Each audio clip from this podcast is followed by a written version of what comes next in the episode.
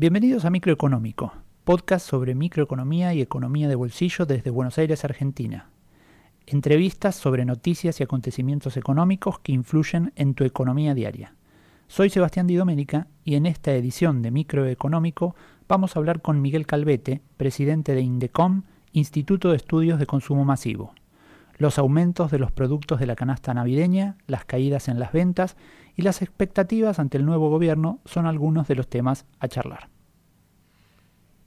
Bueno, em, han realizado un informe sobre la canasta navideña, eh, sobre los aumentos que hubo, los eh, diferentes aumentos que hubo en, los precios de los productos de la canasta navideña y me gustaría conocer un poco cómo fue que realizaron el informe y que, a qué conclusiones llegaron, cómo han sido los estos aumentos.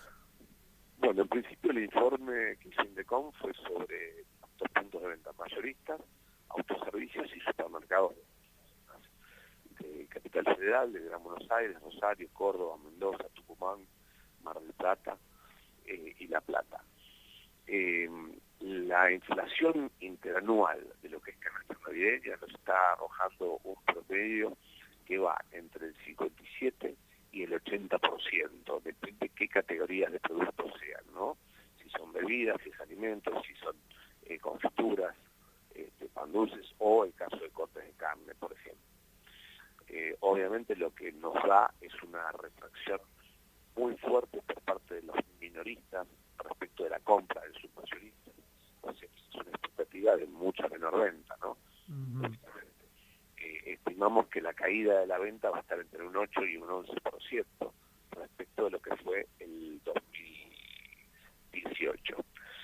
Eso por, en lo que respecta a eh, expectativa de venta. En lo que respecta a tenés eh, distintas categorías que han tenido diversos aumentos. En el caso, por ejemplo, de los enlatados, han superado el 100%, eh, prácticamente el 104, 107 eh, por ciento. En el caso de bebidas están rondando el 70%, eh, y en el caso, por ejemplo, de carnes también 75%. Decime, habituales, ¿no? Que es dado, peseto, pollo lechón. Eh, Te hago una pregunta. Sí. Decir, ¿por qué han sido tan, tan eh, notorios los aumentos en estos productos? ¿a qué, ¿Cuál sería la explicación de aumentos tan eh, importantes? Bueno, más allá del tema de la devaluación, eh, Argentina tiene una, una, inflación en dólares. Es decir, tenemos un cuadro tarifario en lo que respecta a electricidad, energía, gas, etcétera, para las pymes que prácticamente eh, se sextuplicó el, costo, la incidencia de ese costo.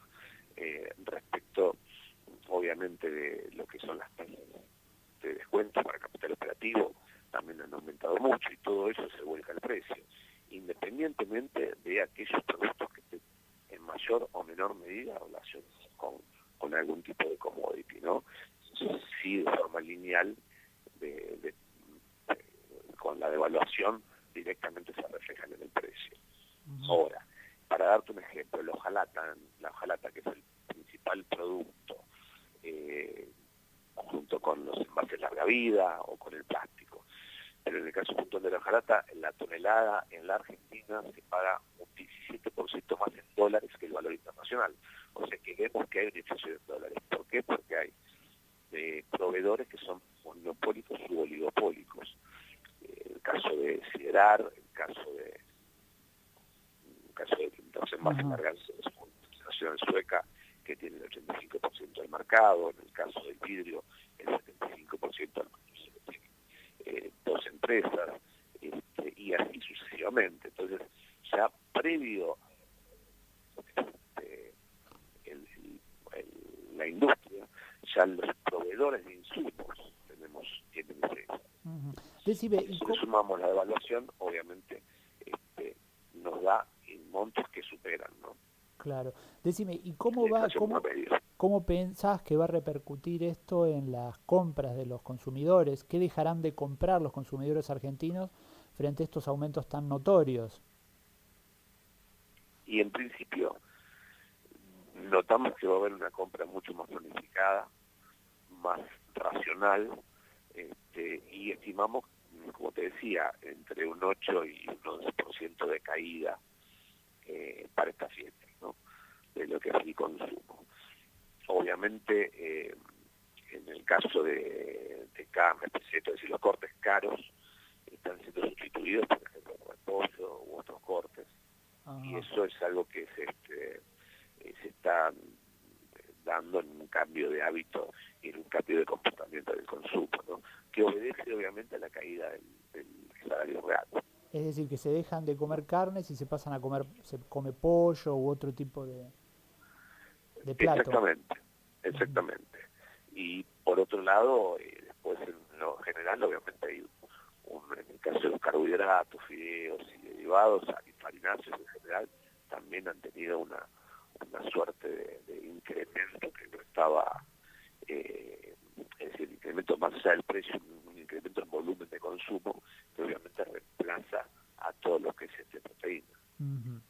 Decime, ¿y eh, cuál es el de los productos navideños clásicos, el pan dulce, todas esas cosas, qué, cuál es el que más ha aumentado, que también va, va a repercutir en que la gente lo deje de consumir?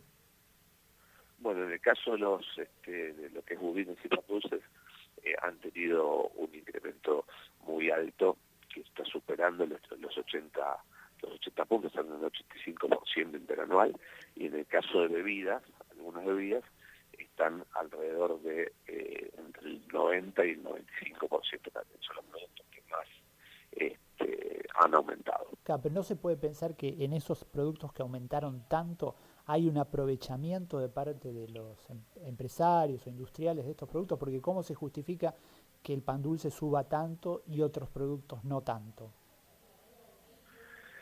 Sí, hay, hay una especulación evidentemente porque hay productos que no tienen sentido que hayan subido tanto, ¿no? porque el, el, subcosto en dólares si bien aumentó, pero no no en la manera que aumentaron los precios finales de onda, así que hay evidentemente una, una suerte de aprovechamiento. Pero bueno, por otro lado también hay un ancla de consumo, ¿no? E, es el, precio alto significa un ancla lo que es en lo que es este estímulo al consumo, así que en algún momento tienen que reacomodar sus precios si es que quieren vender. Bueno, y decime, ya para cambiar un poco de tema, ¿qué expectativas eh, tienen desde el instituto de ustedes sobre los meses por venir, sobre las nuevas políticas, sobre los anuncios de ayer? ¿Qué, qué, qué, esperan de, esta, de este, qué expectativas hay para los próximos meses con relación a los a la inflación y a la, venta de productos y consumo? Bueno, principio, eh, obviamente hay, hay que esperar las medidas de estímulo por parte del gobierno recién eh, este gobierno tiene 48 horas, eh, hay reuniones ya con la Secretaría de Comercio, este, con, las ah, cámaras. No, se, se escucha muy ahí, ahí mejor. Ahora, ahí. Ah, bueno, te decía que ya comenzaron ronda de reuniones con la Secretaría de Comercio, el Ministerio de Producción, este, también con el Consejo Federal de Políticas Sociales, que es la que coordina la mesa de lucha contra el hambre, que está a cargo de, Victoria Tolosa Paz. Este, y eh, obviamente eh, se va a prorrogar eh, precios cuidados, pero con un portfolio más federal, más de compra local, más de compra pyme, este, y no tan centrado en grandes marcas, que obviamente tienen, si bien tienen una escala nacional la entrega, también tienen un precio mucho más superior. Así que es decir que vienen unos precios cuidados más baratos, se podría decir. Sí, en promedio van a ser más baratos y, y mayor cantidad de referencias. Ajá, bueno. Y bueno, y ya que mencionas este tema, te voy a hacer la última. ¿Qué, qué pensás de la ley de, la ley de góndolas que tiene media sanción? Bueno, habrá que esperar que salga del Senado y que se reglamente. Obviamente hay un lobby muy fuerte por parte de las grandes eh, empresas como la Copal, que es este, la, la coordinadora de productores de alimentos, que obviamente afecta de forma directa sus intereses, ¿no? Este, y a través de, distintas empresas, también las empresas multinacionales, ya están ejerciendo presión sobre el gobierno. Lo importante es que funcione la ley de defensa de la competencia, que funciona como una ley antimonopolios en Argentina, pero lamentablemente no estuvo puesta en práctica en los últimos 15 años. Ajá. Ah, eh, es decir, que la expectativa es que se ponga más que nada en funcionamiento o, se aplique la ley de antimonopolios, más que la ley de góndolas. sí, porque en realidad si, si, funcionara la ley de defensa de la competencia, el debate de la ley de góndolas se diluye. Este, lamentablemente esto sale al debate porque no, no tenemos una, una ley fuerte en la, defensa de la competencia. Claro, bueno. En el 60% de lo consumimos lo produce 35 compañías y el otro 40% para 10 pymes. Ajá, ¿me repetís ese dato que no te lo escuché bien? El, el 60% de lo que consumimos en alimentos, bebidas, higiene, etcétera, lo producen 35 grandes compañías multinacionales. Y el otro 40% más de 10.000 pymes, o sea que creo que el gran desafío es invertir esa, esa matriz.